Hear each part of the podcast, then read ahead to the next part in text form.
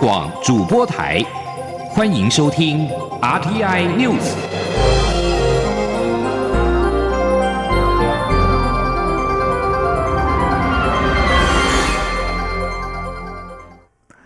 各位好，我是张瑞华，欢迎收听这节央广主播台提供给您的 RTI News。率团访台的美国卫生部长阿扎尔今天下午在台大公卫学院演讲，针对台湾的防疫专业及对全球医卫体系的贡献，他表示感谢台湾树立正向典范。台湾在许多领域都是全球典范，但政治霸凌却让台湾无法充分分享成功经验。不过，阿扎尔强调，美国知道永远有台湾这个朋友，美国也将毫不避讳告诉全世界，他们可以依靠、信赖台湾。记者王兆坤报道。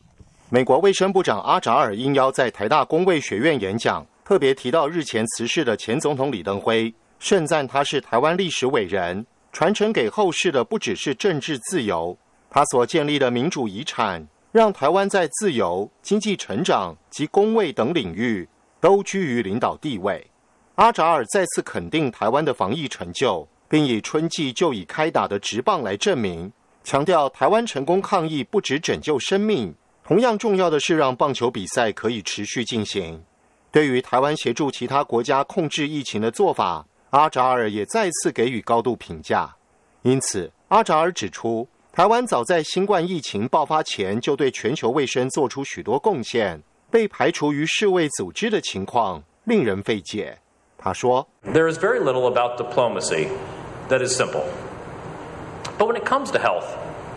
The expectations of the world community are quite common sense. You can't get anywhere without transparency. I'm so pleased to be here today to thank Taiwan for setting a positive example and for choosing enthusiastically to be a part of the global health community. Your contributions have never been more appreciated than they are today. 阿扎尔表示，在此艰难时刻，美国知道我们永远有台湾这个朋友。 我们也将毫不避讳告诉全世界，他们也可以依靠、信赖台湾。此外，经贸议题虽非其主政业务，但阿扎尔指出，预期美台经济关系将在未来数年内进一步深化。虽然台湾与美国相隔数千英里的海洋，但对台湾而言，我会说，任何事情都有可能。中央广播电台记者王兆坤台北采访报道。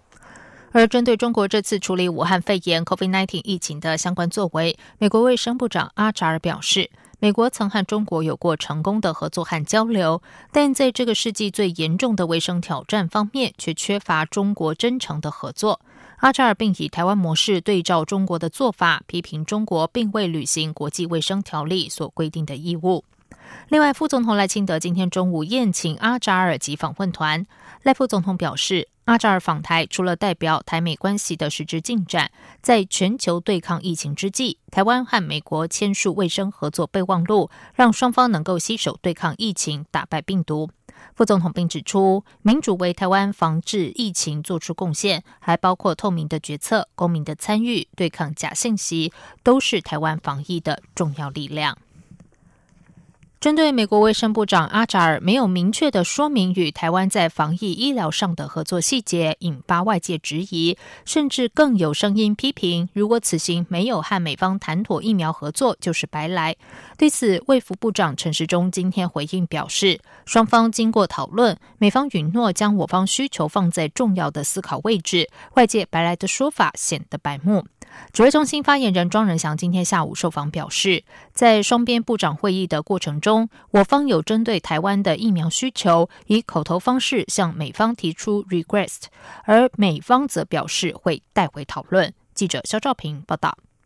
美国卫生部长阿扎尔访台，而台美合作对抗 COVID-19 武汉肺炎的疫苗或药物开发等议题成为焦点。中央流行疫情指挥中心指挥官、卫生福利部部长陈时中十一号出席国际护师节联合庆祝大会。他在会中表示，中午他与副总统赖清德有跟阿扎尔同桌午餐，席间也谈了一些事情，不过并没有透露谈论主题。而在陈时中离去前，面对媒体提问台美疫苗合作进展，陈时中强调，确实有跟阿扎尔谈到疫苗、药物以及检测的相关议题，并表示美方会把台湾的需要放在重要的思考位置。只是双边在会议中如何进行沟通，也引发关注。指挥中心发言人庄仁祥在十一号下午接受访问，并还原十号双边部长会议情况。庄仁祥表示，由于美方有许多厂商投资疫苗研发，虽然各国都还在临床阶段，有许多不确定性，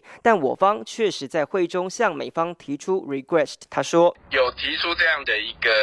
一个呃 request，那当然他们。当然，就是说，呃，因为像这个，其实，呃，即使在美国或者是现在各国，其实目前都还在临床试验嘛。那这个当然是说，还有相当多的一个，呃，不，呃，应该说，它还有相当多的，呃，不确定性在那边，所以他们当然会带回去，再再做，再做这个讨论。庄仁祥进一步表示，由于会议时间较赶，所以无法有很多的讨论，但确实是有在会议中有口头上的讨论。他说。就是说，在口头上面的讨论，就说，哎，类似像这样的一个，呃，希望说会有，就说在这疫苗上面的协助啦。庄仁祥也说，由于台美双边已经签署了医卫合作了解备忘录以及防疫合作意向书，所以未来有任何需要都可以主动对特定主题提出讨论。中央广播电台记者肖照平采访报道。COVID-19 武汉肺炎疫情冲击全球经济，经济部次长陈正奇今天出席全国工业总会会员大会时指出，今年的经济情况虽然不乐观，但台湾仍然能够保持经济正成长，在全世界非常少见。预期台湾明年经济会有强烈反弹。记者杨文君报道。全国工业总会会员大会原定四月召开，但因为疫情关系延后到八月。全国工业总会理事长台塑集团总裁王文渊受访时指出，下半年经济不太乐观，惨兮兮的。即使台塑四宝近期股价表现不错，但也只是因为油价稍微反弹的关系。经济部次长陈振奇十一号出席全国工业总会会员大会时指出，今年全球的经济情况不容乐观。但台湾因为三大原因仍能维持正成长：一是台湾公共卫生部门反应灵敏、超前部署；二是台湾公民高素质、高涵养，不用寄出刑罚就自动自发配合防疫。三是百工百业都没有停止打拼，甚至还有口罩国家队见证制造业奇迹。陈振奇说：“今年台湾经济在险峻环境中微弱成长，不可否认，在欧美需求疲弱下，部分业者受到严重打击。但预估明年台湾经济应该会有强烈反弹。”他说：“这个蔡总统在就职演说提出了六大核心战略产业，也再次的强调我们要贴近市场。”以及强化新南向的作为，这些都是非常正确的政策。从现在看起来，在疫情后疫情时代，更是我们经济成长动能的必要的方向。那这都有赖于各位老板们继续辛苦、继续努力，我们大家一起打拼。我们觉得，在后疫情时代，在面对各种刚性需求，我们预期明天的、明年的台湾经济应该会有强烈的反弹。陈正奇也说，经济部已规划纾困三点零应急措施，并已送入立法院，期盼保企业、保就业，帮助企业渡过难关。中央广播电台记者杨文君台北采访报道。台北、台中米其林二零二零必比登推荐名单今天出炉，总共有七十五家餐厅，还有街头小吃入选，提供消费者新台币千元以下就能吃到三道品质佳而且价位亲民的美食。对此，交通部长林佳龙受访时表示，台湾是美食王国，希望未来台湾北中南都有美食入选米其林，还有必比登名单，成为行销台湾的亮点。记者吴丽君报道。交通部观光局二零一八年首度携手米其林推出台北米其林指南，让台北美食耀登国际后，两年下来共评选出四十多家星级餐厅，六十多家必比登推荐美食。今年第三版首度将台湾美食地图扩及台中，预计二十四号在台中歌剧院公布摘星的大厨及餐厅。并于十一号率先公布二零二零必比登推荐美食。全新的必比登推荐名单由米其林评审员深入挖掘台北及台中最像在内的各式各样美食风貌和精致美味，选出台北三十一家餐厅及二十三家街头小吃，还有台中二十一间美食餐馆。尤其首次入选的台台中必比登名单，台菜大放异彩，包括草带饭、瓮缸鸡、卤猪脚、砂锅粥品、温体牛肉火锅、牛肉面食等，展现台湾在地物超所值的好滋味。交通部长林佳龙也在得知消息后受访表示，台湾是美食王国，希望未来北中南都有美食入选，成为行销台湾的亮点。他说。特别是去年公布了台北米其林指南，那我特别促成了再增加台中，就是双城的米其林指南，再加上必比登推荐的特色美食，可以说是行销台湾最好的一个亮点。那我们也期待未来就是北中南也都能够有。好，那台湾是美食之都，所谓南北夹霸，台中夹卡，台中的美食文化是有它精致的地方。所以欢迎大家来参考米其林指南跟必比登推荐的特色美食。当过台中市长的林佳龙也坦诚，在这份台中必比登名单中，他最爱吃的就是肥而不腻、入口即化、极富胶原蛋白的富状元猪脚，以及新月梧桐上海菜做法精巧的葱烧鲫鱼，让他连鱼骨头都忍不住吞下去。中央广播电台记者吴丽君在台北采访报道。在外电消息方面，香港警方十号逮捕了包括一传媒主席黎智英、前香港众志成员周庭等十人，指他们资助、运行组织，要求外国制裁香港，勾结外国或境外势力，危害国安等罪行。黎智英至今尚未获释。根据报道，他今天早上被警员带往他处搜证，他的游艇也被搜查。由于黎智英涉勾结境外势力被捕，多家香港媒体今天都引述美国加州大学历史学者华智的说法，指港区国安法实施之后，黎智英有可能被送往中国大陆受审。与黎智英同被官媒列为四人帮的李柱明和何俊仁都称有心理准备。李柱明说：“过不了多久就会拘捕我。”何俊仁认为这次事件是香港就美国制裁十一名中港官员的报复行动。而在黎智英被捕后，每个人都知道自己高风险，知道有机会可以离开，但是留港是我们的选择。此外，美国白宫国安顾问欧布莱恩十号发出声明，声援黎智英，并呼吁北京废除港区国安法，立即恢复香港法治。美国副总统彭斯以及国务卿蓬佩奥也相继声援黎智英。蓬佩奥并表示，此事件显示北京已经不太可能改变对香港的立场。路透社引述美国政府今天公布的一份通知，指香港制造输往美国的商品，在九月二十五号之后必须标注为中国制造。这是中国对香港强硬实施港区国安法。美国决定根据国会通过的《香港关系法》，不再给予前英国殖民地的香港享有特殊地位之后，花付改变与香港关系的进一步行动。根据美国海关和边境保护局发布的这份通知，美国要求香港制的商品改标注中国制，并指若是香港公司制造的商品是美中贸易战名列的课征高额关税的对象，那么这些香港公司就必须跟中国出口商一样课征相同关税。根据美国政府这份通知，在四十五天后，香港商品必须标注其生产来源为中国。此外，美国财政部长梅努钦十号表示，来自中国和其他国家的公司，若是不配合美国的会计准则，将从二零二一年底开始由美国股票交易市场除名。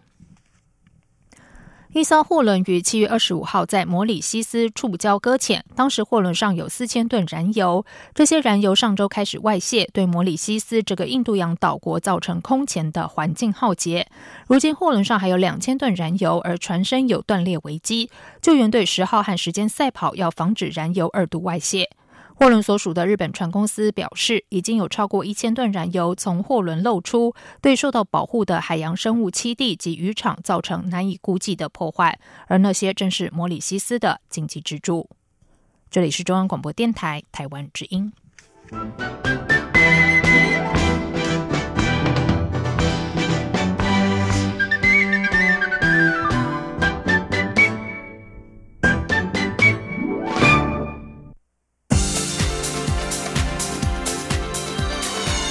这里是中央广播电台台湾之音，欢迎继续收听新闻。时间是十九点十五分，欢迎继续收听新闻。高雄市长选战进入最后倒数，国民党候选人李梅珍今天找来了前市府团队站台，并且冒雨陪他车队扫街拜票，希望选民能够支持延续清廉团队的执政。民进党候选人陈其迈阵营表示难以理解此举，并批评李梅珍对于罢韩投票毫无反省，希望选民八月十五号都要出来投票，让市政重开机。记者刘品希报道。高雄市长补选倒数四天，前副市长陈雄文十一号率领十多位前局处首长大阵仗开记者会，力挺国民党候选人李梅珍。陈雄文表示，前市长韩国瑜亲自拜托他们这些政务官，基于道义跟感情，出面力挺李梅珍。至于韩国瑜会在何时用什么方式助选，目前还在联系，会做最适当的安排。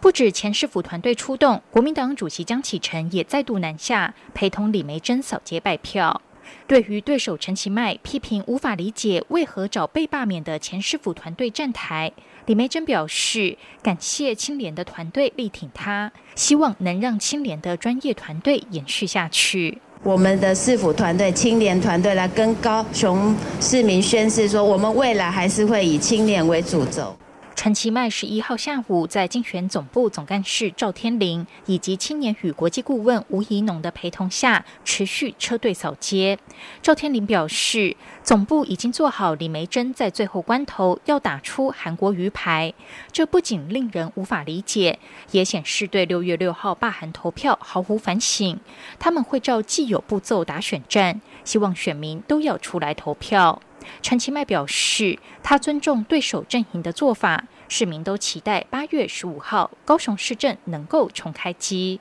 就诚如吴念真导演所提到的嘛，好，所以八月十五号，希望啊不是万全书会啊，而是一个希望的一个开始。啊，大家期待说八月十五号高雄市政能够重开机，能够尽速的大步迈进，这个我想是市民大家共同的期待。民众党候选人吴益政十一号则在竞选总干事蔡碧如陪同下一起举行记者会，喊出“高雄人的宁静革命”。他批评国民两党分别推出一个没有准备好的读稿机，以及一个官派市长的背稿机，中间选民完全无法接受。他强调，选举是在选政策，不是选什么人跟政党，更不是选助选员。希望能够回归政策辩论，而非口水与抹黑。央广记者刘品熙的采访报道：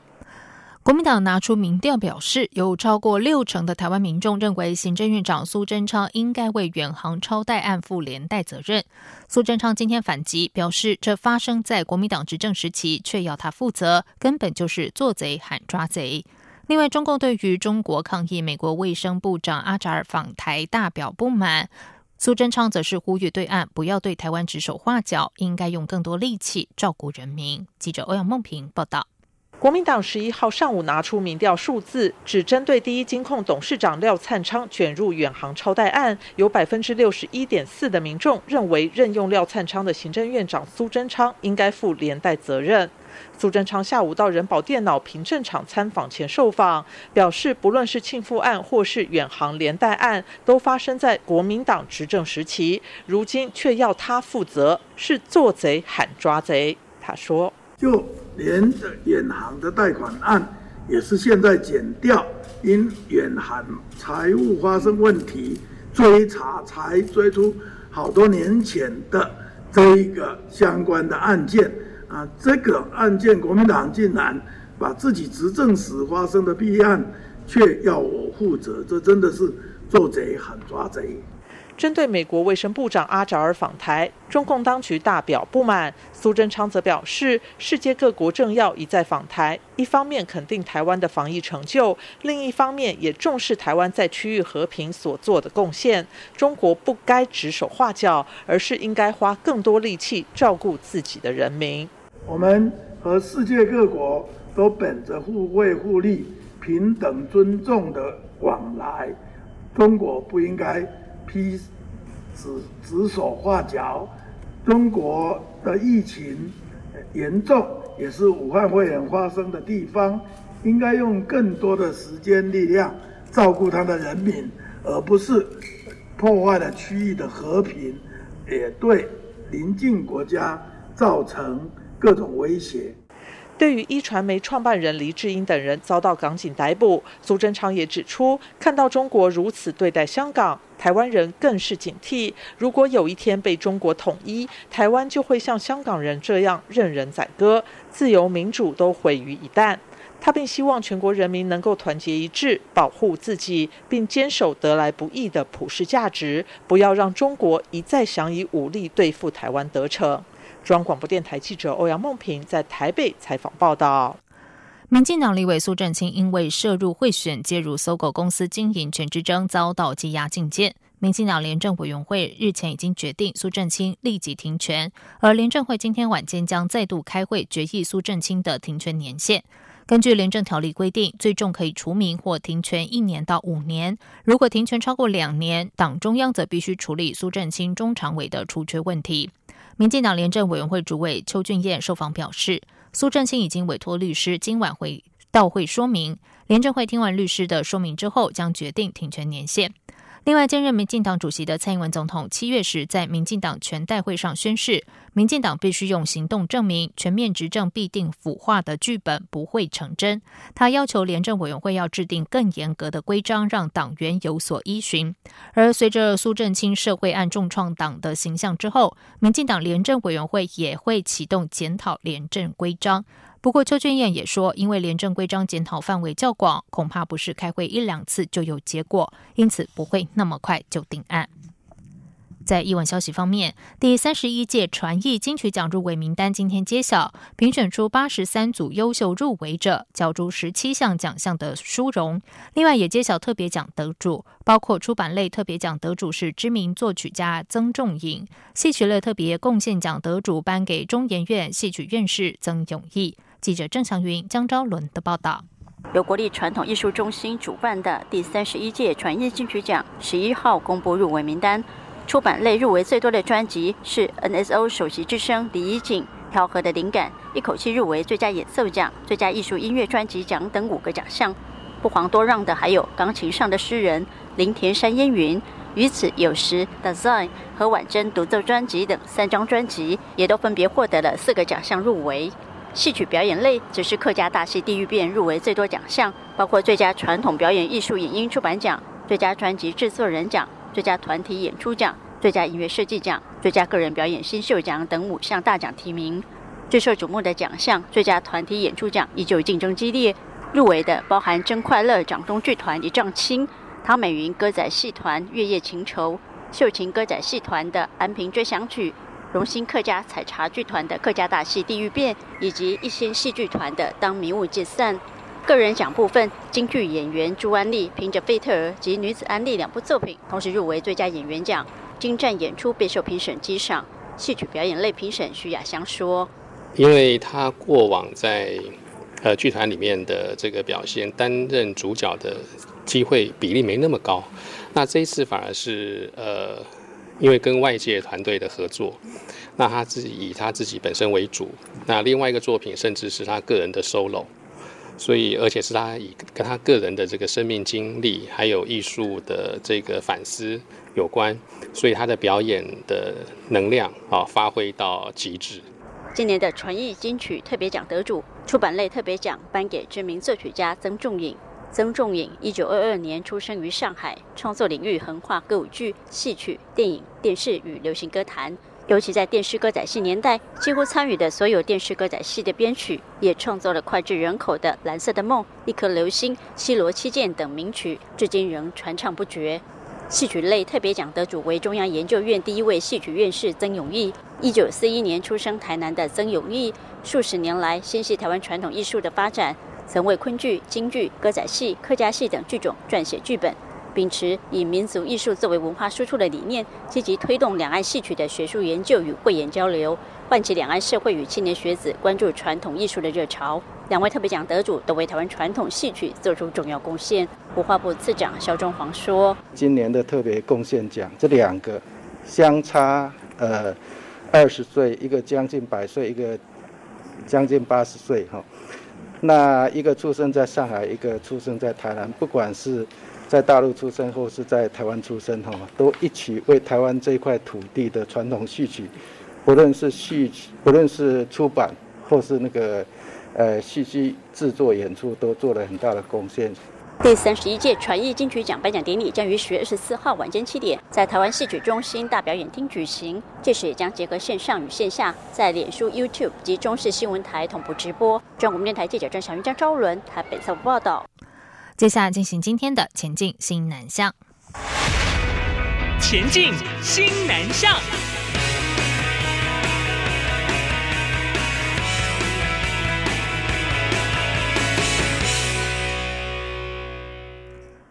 天主教善牧基金会新北市东区跨国婚姻家庭中心连续九年在暑假期间为新住民子女及弱势家庭的孩子举办生活辅导营。从小学时就参与的印尼新二代小珍，因此被发掘出绘画天分，还获得其他基金会赞助上台一班。如今就读大学设计系，未来将会继续朝设计领域迈进。记者陈国伟报道。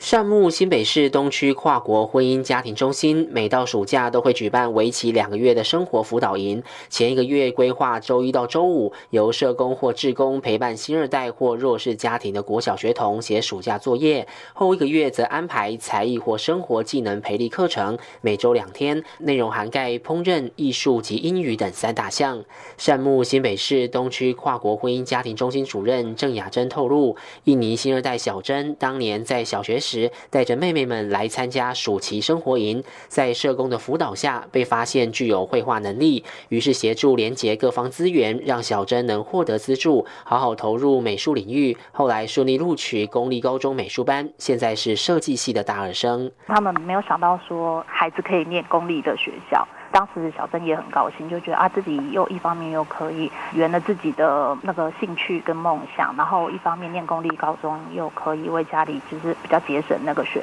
费。郑雅珍表示，小珍当时也带领妈妈来基金会参加中文班和台语班。很多的新住民姐妹就待久了之后，她可能口语可以沟通，可是她在文字的那个读写上面其实是困难的。那会导致他们在指导孩子的作业上面，其实也是困难的。也是因为这样子，我们才想到说，希望就是在暑假的时候可以协助家长，然后至少可以把孩子的暑假作业这一块可以先把它顾好。郑雅珍说，新住民家庭在经营上比其他家庭更不容易，需要克服语言障碍、价值观及文化差异，所以父母很容易没有注意到孩子的天赋。他提到，新住民家长其实是有能力把孩子教好，只是缺乏自信，所以家长要时常给自己信心，并懂得适时赞美小孩，就会让孩子发展的更好。中央广播电台记者陈国伟台北采访报道。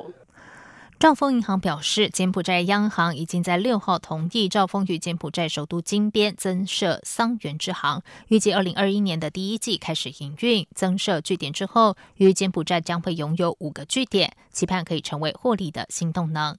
招丰银行指出，进入柬国市场已经将近九年，当地的政治稳定，经济成长率居东协国家的前段班，而且当地通行的货币是简币和美金并行，货币相较邻近国家稳定，加上利差高，在横着利润和风险之后，决定增设据点，扩大规模。而且金边桑园地区未来将有日商的大型商场落成，金边机场也渴望迁址该区。整体商业活动趋强，人口也逐渐密集，已经有金融同业陆续进驻，显见当地颇具发展的潜力。